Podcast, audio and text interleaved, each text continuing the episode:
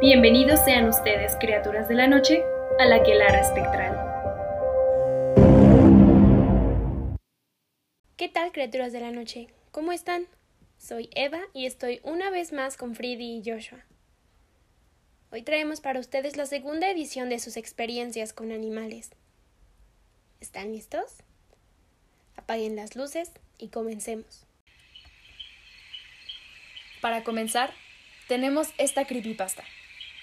No solo los perros lamen. Una chica de 15 años, conocida en la historia simplemente como niña, decidió que ya era lo suficientemente mayor como para quedarse sola en casa, desestimando un viaje que sus padres darían durante un fin de semana. Además, si algo pasaba, ella tendría a su fiel perro para protegerla. Al llegar la noche, cerró todas las puertas y trató de cerrar las ventanas, pero una se negó a cerrarse. Después de mucha insistencia, la chica se rindió y dejó la ventana abierta. Se dio un baño y se fue a dormir. Su perro tomó su sitio de costumbre bajo la cama. En medio de la noche, se despertó debido al sonido de un goteo constante proveniente del cuarto del baño. Estaba demasiado asustada para ir a ver de qué se trataba. Metió la mano debajo de la cama y sintió una lamida. Eso la calmó y volvió a dormir. Más tarde, se despertó nuevamente con el sonido de las gotas. Temerosa, una vez más, extendió su mano debajo de la cama, sintiendo una lamida, y volvió a dormir. Despertó más tarde, extendió otra vez su mano y sintió la lamida. Preocupada por el sonido del goteo, se levantó y caminó lentamente hacia el baño. El sonido de las gotas cayendo se hacía cada vez más fuerte mientras ella se acercaba. Llegó al cuarto del baño y encendió la luz. Ahí mismo fue testigo de una escena horrible. Colgando en la ducha estaba su perro, con un corte a lo largo de toda la garganta y la sangre goteando en la bañera. En el espejo del baño, algo llamó su atención. Escrito con la sangre de su perro estaban las palabras No solo los perros lamen. La chica entró en pánico y salió corriendo hasta la granja más próxima.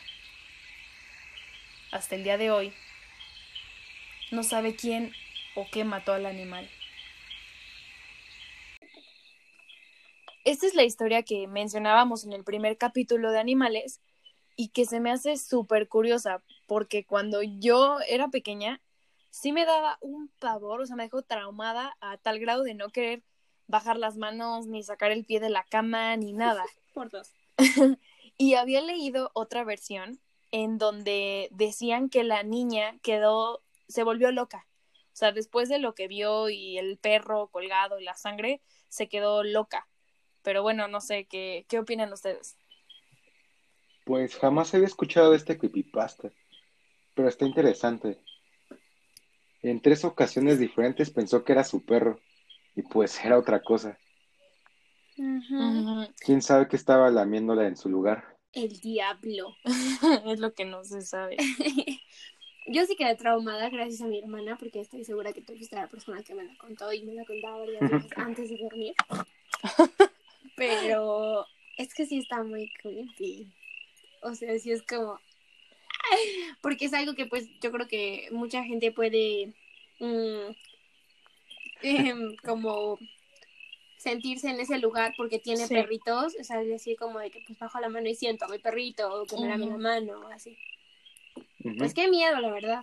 Además, qué shock ver a tu perro así. Ay, imagínate, colgado. Aparte tenía 15 años, o sea, sí estaba chiquilla, entonces, pues está, porque aparte pudo haber sido que algo entró por la ventana o pudo haber sido que algo ya estaba en la casa, ¿no? Y era el perfecto alibi, quién sabe.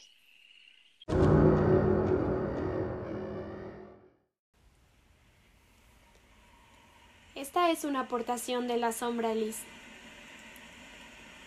Para empezar, mi madre Estrella y su familia vivían en aquella época en la selva. Era un pueblito alejado de la ciudad, de región de San Martín. Como es de esperar, la selva siempre trae sus historias, leyendas y mitos. Sin embargo, la familia de mi madre prefería también creer en Dios. Abro un paréntesis aquí para mencionar que mi abuelo, padre de mi mamá, se dedicaba muy aparte de su chakra a curar a la gente, pero con ayuda de Dios. Me dicen mis tías y mi mamá que él en sí era un brujo. Como seguramente saben, existen varios tipos de brujos y él curaba creyendo en Dios.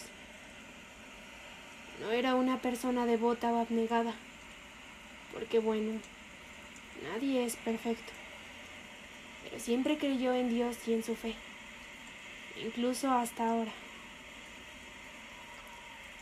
Lo que me comenta mi madre es que de pequeña sufrían pesadillas, ella en particular. Esa noche no pasó desapercibida y despertada por una pesadilla que había tenido, se dio cuenta que mi abuelo aún no llegaba a casa. Ella dice que no recuerda muy bien la hora pero era madrugada por la oscuridad del cielo. Podía calcular que eran entre las dos o treinta de la mañana, o algo parecido. En eso, escuchó que tocaron a la puerta de su casa. Creyó que era mi abuelo, porque él a veces regresaba tarde, ya que venía de otros pueblos. Abrió la puerta y en la entrada lo único que vio era un perro bailando y riéndose, como burlándose de ella.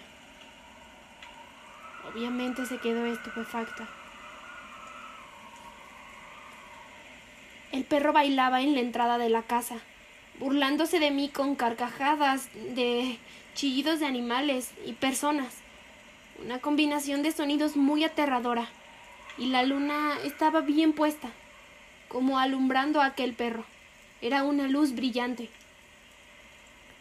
Mi madre menciona que solo recuerda que se quedó viendo al perro muy asustada. Su piel estaba erizada, o de gallina, como también le llaman.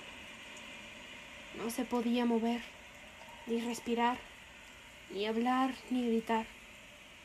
Nada. Hasta que perdió el conocimiento por falta de aire. Al despertar, estaba en su cama y junto a ella sus padres. Mi abuelo le dio algunos mates con hierbas y él le mencionó que la había encontrado en la entrada de la casa, desmayada y convulsionándose. Ya con mi mamá más consciente, le dijo a mi abuelo que ella creía que él era quien tocaba la puerta, porque no había llegado.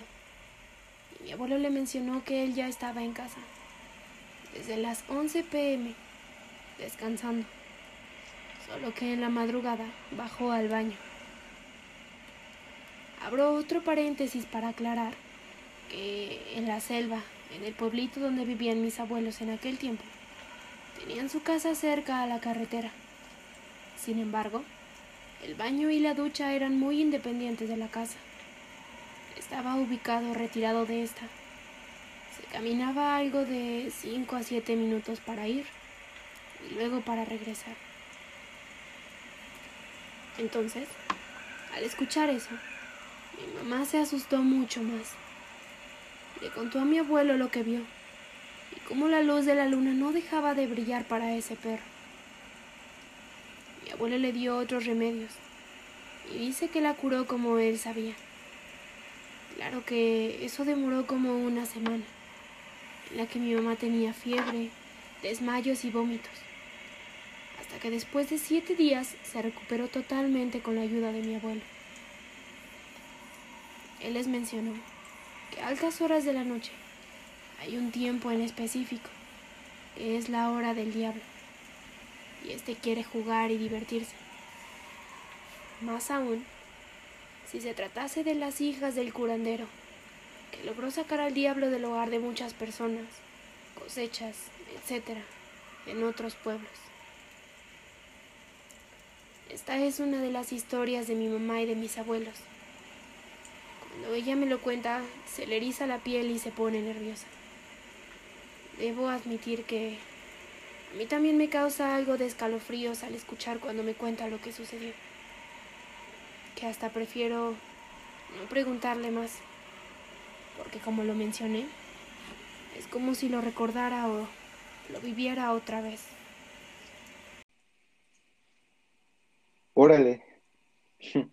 Pues este, lo primero que pensé fue en un nahual, como en el episodio pasado. Por esto Mm, del perro bailando y riéndose. Ajá, pero tiene sentido igual lo que decía el papá, ¿no? Que posiblemente sí era, no sé si como el diablo tomando al perro como tal, o O sí, una de sus vez, formas. ajá, o en una de sus formas, porque dice que era como para burlarse y no sé qué. Entonces no sé si, si era como para burlarse de que pues eran hijas de este curandero que trabajaba con Dios, o era el mismísimo diablo y quería hacerle algo, ¿no? A la niña esta. Qué miedo. Porque aparte se puso mal. Sí. Sí, porque justo dice, ¿no? Que no podía, ay, que no podía eh, respirar y así hasta que se desmayó. Y luego los siete días. Ajá, toda una semana. Qué suerte. Ajá. Qué suerte que pues su papá era curandero y pues, le pudo ayudar, ¿no? Porque si no, yo creo que. No sé. Sí, supo cómo manejar como pues la situación, o sea, supo qué hierbas darle y todo eso, porque para ponerse mal, o sea, porque sí dice que se congeló, o sea, que se quedó así en shock la niña y pues obviamente, ¿no? Cualquiera ve eso y se quedó en shock, pero después como se enfermó y estuvo muy, muy, muy mal, pues supo cómo tratarla, si no, posiblemente, o sea, no quiero decir como a tal grado una posesión, pero posiblemente algo así entre los bailes y las, los chillidos que hacía de varios animales, pues sí llegó como a, a impactarle tanto que a lo mejor sí se le metió algo, ¿no? Entonces tenía que expulsarlo o expulsarlo. Sí, está súper extraño. Sí.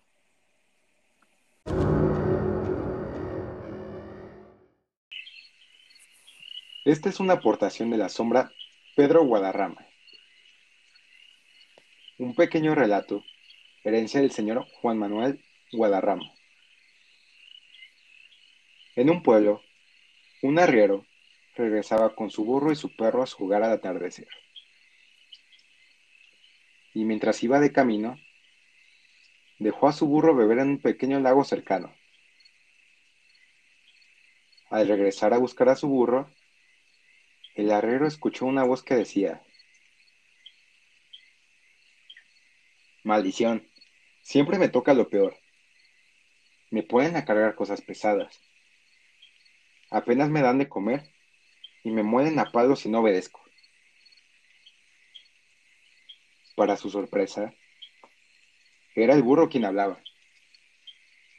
Entonces el arriero corrió al pueblo a toda velocidad, junto con su perro. Y al llegar a un lugar seguro, el arriero exclamó, Vaya susto. Jamás había oído hablar a un burro. Yo tampoco. Contesta una voz. Era el perro. ¿Se imaginan qué miedo? O sea, creo que todos hemos tenido como esa fantasía de decir, como de, ay, estaría bien padre que mis animalitos hablaran. Claro. Pero qué miedo. O, no. Sí, porque no van a hablar así como de, hola, soy tu perrito. O sea, pues van a hablar como, pues con voz fuerte, ¿no? Entonces, claro que te vas a sacar de onda. Y obviamente este tipo, em, o sea, se asomó por chismoso. Fue como que anda, ¿quién anda por ahí, no? Cerca de mi burro. Y ve que es el burro que hablaba, no, bye. Y luego fue un dos por uno. Y El luego perro el, perro, ajá, y el perro no, pues yo tampoco. Pinche loco el burro. O sea, sí es graciosa, pero a la vez es rara. Sí, es scary. Es Sí. un relato corto, pero bueno. Ajá. Sí. O sea, piensas todo el background y dices como, "Ay, qué cagado, no sé, que lo voy a regalar, lo voy a vender así de, te daré dos chelines y puedes probarlo. Pero imagínate, ponte en su lugar y, o sea, imagínate escuchar a tu burro hablar. Sí.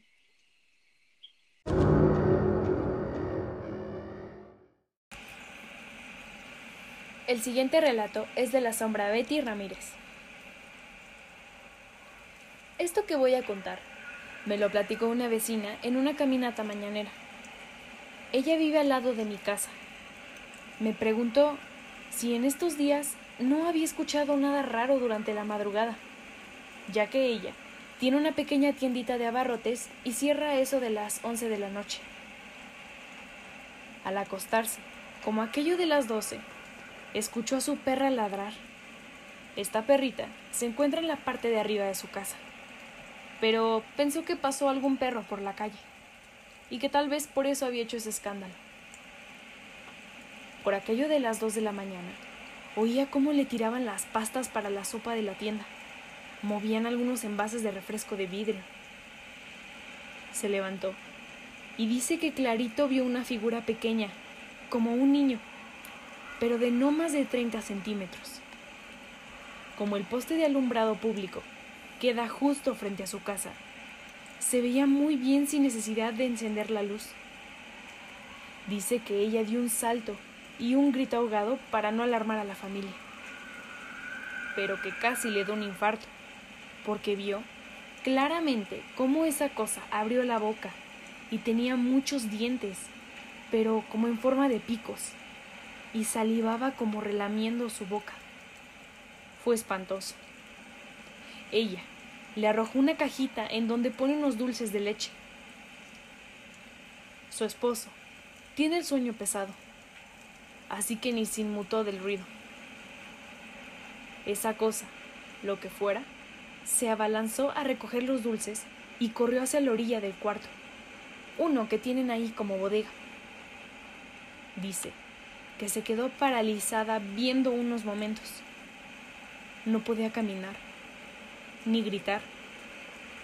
En cuestión de segundos, escuchó cómo mi gato negro estaba justo afuera de su puerta, arañándola como queriendo entrar, que gritaba muy fuerte, y su perra otra vez comenzó a ladrar. Su hija mayor se levantó, encendió la luz y la vio ahí paralizada, sin poder hablar. Solo le señaló el cuartito y su hija se fue a asomar. La ventana que da a la calle de ese cuarto estaba abierta un poco. Ellos la cierran bien todas las noches y unas cajas de refresco estaban ahí junto a la ventana, como si alguien las hubiera usado para subir y salirse por ahí.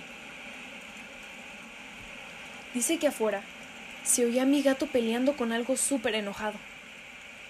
Ella pensó que yo iba a salir a ver qué pasaba, porque nunca dejo que salgan mis gatos, y menos por las noches. Aquí hay muchos perros callejeros. Pero yo no salí, ni ruido se oía en mi casa. Comenta que en cuanto pudo contarle lo sucedido a su hija, salieron. Ya eran las cuatro de la mañana, y su perra no dejaba de ladrar. Y ahí, justo afuera de la ventana, estaban cuatro dulces de leche tirados, aplastados, y un montón de pelos negros de mi gato. Me los guardó para que los viera. Y pues sí, es como si se los hubiese arrancado en una pelea. Me dijo, revisa tu gato, no vaya a estar herido. Así lo hice, pero no. Solo en sus patas encontré unos tipo cabellos naranjas entre sus garritas, que retiré con un guante. Los tiré, ya que por una u otra cosa no pude tomar ninguna foto. Y cuando pasó la basura los arrojé ahí. Ella estaba muy asustada. Hasta me dijo, tal vez lo que vi se fue a meter a tu casa. No sé qué es. Pero me dejó un tiradero en el local. Y me abrió varias pastas para sopa, arroz y azúcar. También me dijo que al principio pensó que era algún tlacuache, pero no. Dijo que esa cosa era como un niño, y esos dientes nunca se le iban a olvidar. Mi gato no durmió ayer. estuvo alerta en la puerta arriba del bote de basura, mirando hacia la calle. Sea lo que sea, no está en mi casa y le va a pensar para entrar, porque tengo cinco gatos. Pero solo el negro se ha puesto muy atento mirando como molesto, como alerta. Yo la verdad, esa cosa nunca la he visto. ¿Sería algún duende? ¿Ustedes qué opinan? Si habrá sido un duende, por lo que dice que del pelito naranja y así. A lo mejor era el Lorax. Se agarró putazos con el Lorax. No mames. Pues su gato negro fue el que la defendió y le sigue haciendo la guardia. Sí. Sí, creo que como que el gato en cierto modo sintió el peligro de que algo no estaba bien, algo anda mal y pues, o sea, sea lo que sea que estaba ahí rondando, podremos decir que era maligno en este caso, él fue a defender, o sea, pero lo que lo que se me hace extraño es cómo a los siguientes días todavía el gato seguía alerta, ¿sabes? Creo que entonces esa cosa todavía andaba ahí merodeando, o sea, por la zona. Seguramente, ¿eh? Qué loco. Además, yo siento que sí tenía que ser algo como con manitas para que le pudiera arrancar la pela al Mishi. Oh, pobre Mishi. bueno, por suerte esa criatura se fue y no lastimó a nadie.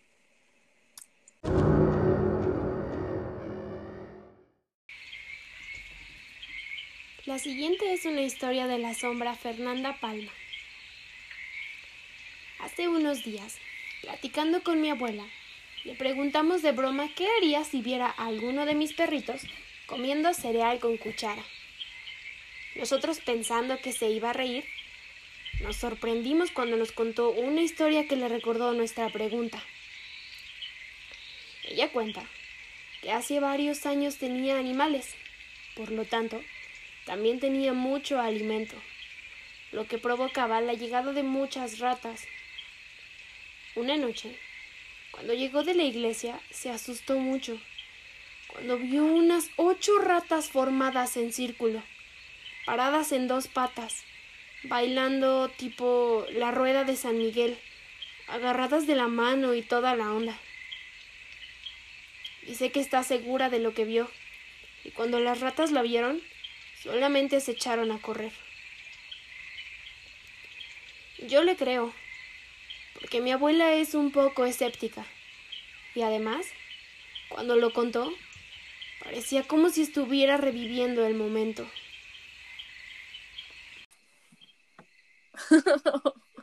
o sea, es que si lo ves así, es gracioso, pero bueno, no sé. De hecho, creo que hay un demonio de las ratas, ¿no? Em, Asmodeus, creo, que tenía que ver algo con la peste y por ende las ratas, algo así, creo. No sé. No sé, no me acuerdo.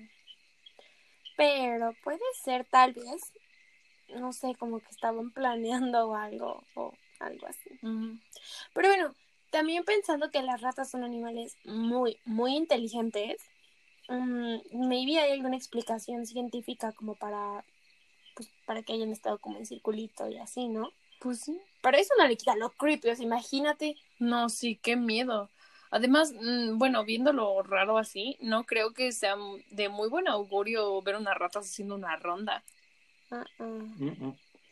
Pues a lo mejor estaban haciendo su nido o festejando que encontraron mucha comida. Oh. bailando. sí. Aún así, qué miedo. O sea, sí está un poco creepy. Habrá que investigar a lo mejor. Porque no sé si recuerdan ese meme que es como tipo, como una pintura extraña y hay Sí. ratitas agarradas de la mano. El meme creo que es como de Minecraft, Minecraft, Minecraft. Minecraft. Pero, o sea, digo, si hay algo así, maybe sí a mucha gente le ha pasado. Bueno, no mucha, no, pero a lo mejor a otras personas le ha pasado. Claro, O signifique algo. quién sabe.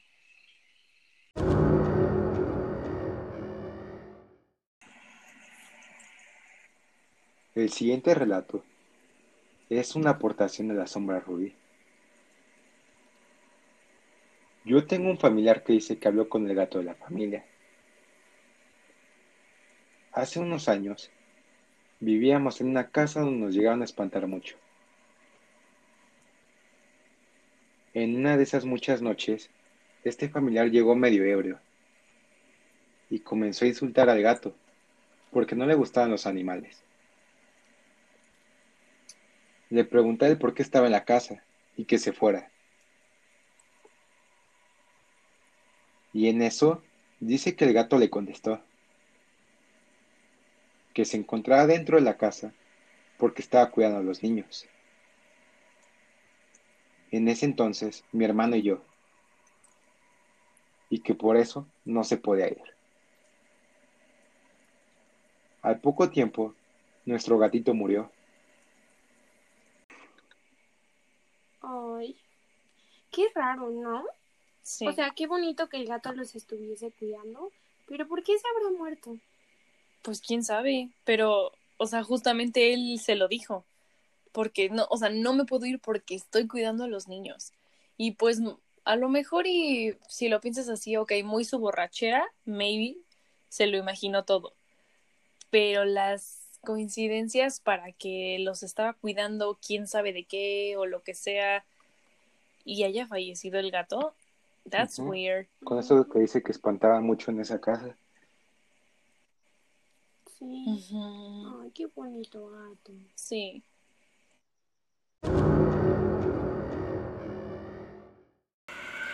El siguiente relato es de la sombra Inés Villegas.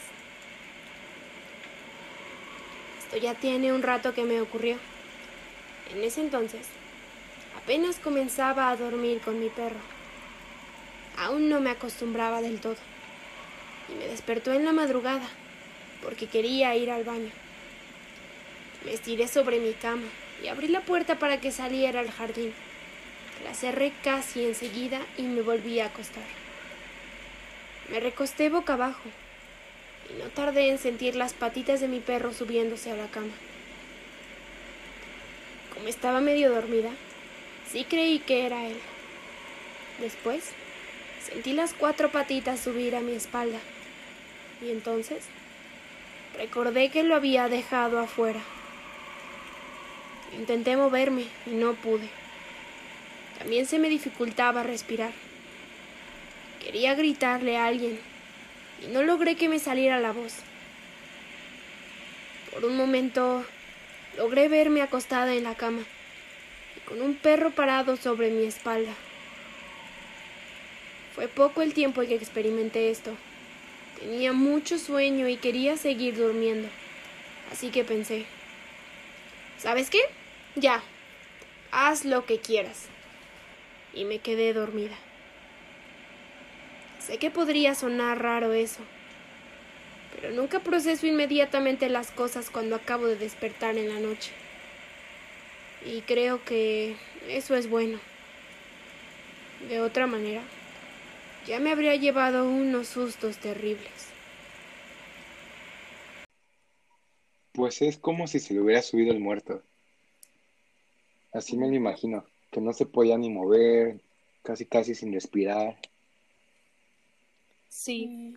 De hecho, lo que se me hace extraño es que dejó al perro afuera, porque dice que fue, lo sacó al baño y cerró la puerta. Entonces, ¿qué se le subió en la espalda? Eso es, el, eso es lo que da miedo, ¿no? O sea. Porque una cosa es que se te sube el muerto, se entiende, pero ya que sientan las patitas y pues como seguro se le fue la onda, pues fue como, ay, es este güey. Ay, pues ya no, o sea, ni modo, ya estoy cómoda, ¿no? Ya cuando agarras tu posición dices, pues ya estoy bien cómoda, ¿ya para qué? Siento que así le pasó, ¿no? Entonces no sé qué pudo haber estado en su espalda. Quién sabe, la verdad sí está súper, súper, súper raro. Sí.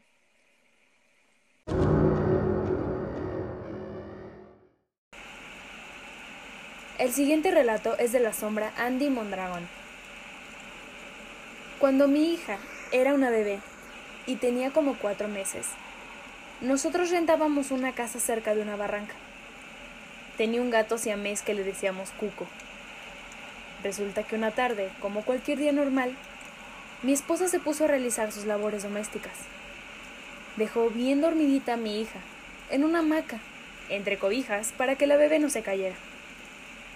La poníamos de extremo a extremo de cada ventana. Y abajo de la hamaca estaba la cama. Por si se llegara a zafar las cuerdas o lazo, no se cayera al suelo. Pero eso era imposible. La cocina quedaba como a ocho metros. Mi esposa continuaba con la comida. En eso me dijo que el gato entraba, salía del cuarto, le arañaba las piernas y volvía a entrar al cuarto. Así lo hizo constantemente, hasta que le llamó la atención de él. ¿Por qué hará eso el gato? Se dirigió al cuarto a ver qué quería y se sorprendió al ver que nuestra hija estaba a punto de ahorcarse. Si hubiera ignorado el gato a mi esposa, mi hija no estaría viva. Actualmente, mi hija tiene 15 años. Lo chistoso y raro es que todo esto fue en plena tarde. Y mucho tiempo después, nos enteramos que en esa casa espantaban. Nunca supimos qué fue.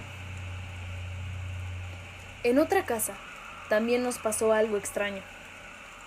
No sé si mi hija tenga un don o algo así, pero le pasan cosas raras.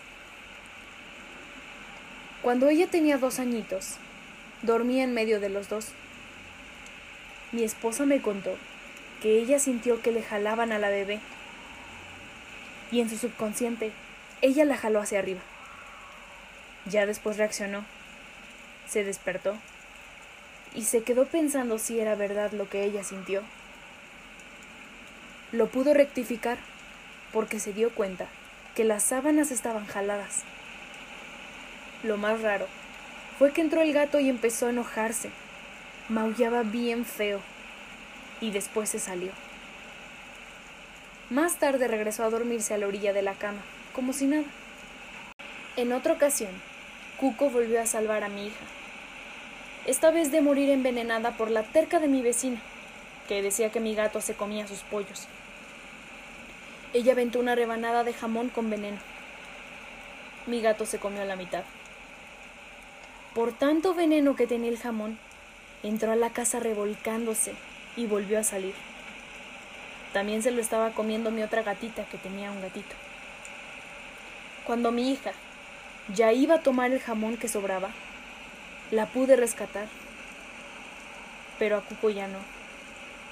Y aún así, iba la vecina y seguía reclamando que mi gato se comía sus gallinas, cuando él ya estaba muerto. Yo le reclamé que ella había matado a mi gato y que gracias a Dios no fue a mi hija, que le agradecía al gato por haberse comido el jamón antes que mi nena. Pobre Cuco. Ay, sí.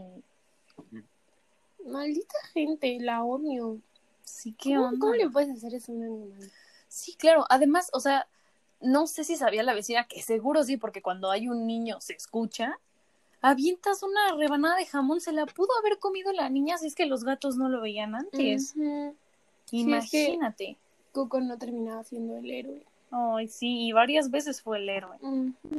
Se me hace increíble cómo un gato puede ser tan inteligente como para darse cuenta que la bebé estaba en peligro y pues iba, le rasguñaba las piernas a la señora y regresaba al cuarto. E iba y le rasguñaba las piernas a la señora. O sea, porque cuántas veces creemos que el gato solo está de castroso y es como, órale, hazte para allá, ¿no? Ya, cállate, ya, deja de estar así. Pero realmente le estaba advirtiendo de algo. Y fue que la señora dijo, bueno, a ver, ¿qué tanto? O sea, varias veces cuidó mucho a la niña. Sí. Qué bonita historia. Sí. Al final era un protector de, sí, de esta familia. La protegió mucho. Qué bonita. Sí, shout out to Cuco.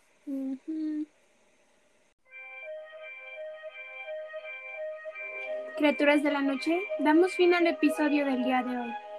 Esperemos que lo hayan disfrutado. ¿Han tenido alguna experiencia similar con animales? Recuerden seguirnos en todas nuestras redes sociales. Nos pueden encontrar como Aquelarre Espectral. También tenemos un mail a donde nos pueden hacer llegar sus experiencias, relatos, cuentos, anécdotas, lo que ustedes gusten. Es aquelarre.espectral.gmail.com Si les gustó, no olviden compartirlo con quien ustedes quieran. Una vez más, muchas gracias por acompañarnos. En el siguiente episodio hablaremos de apariciones, historias y experiencias sobrenaturales que involucran espejos. Se despiden Freddy, Eva y Joshua. Bye. Adiós. Hasta la próxima.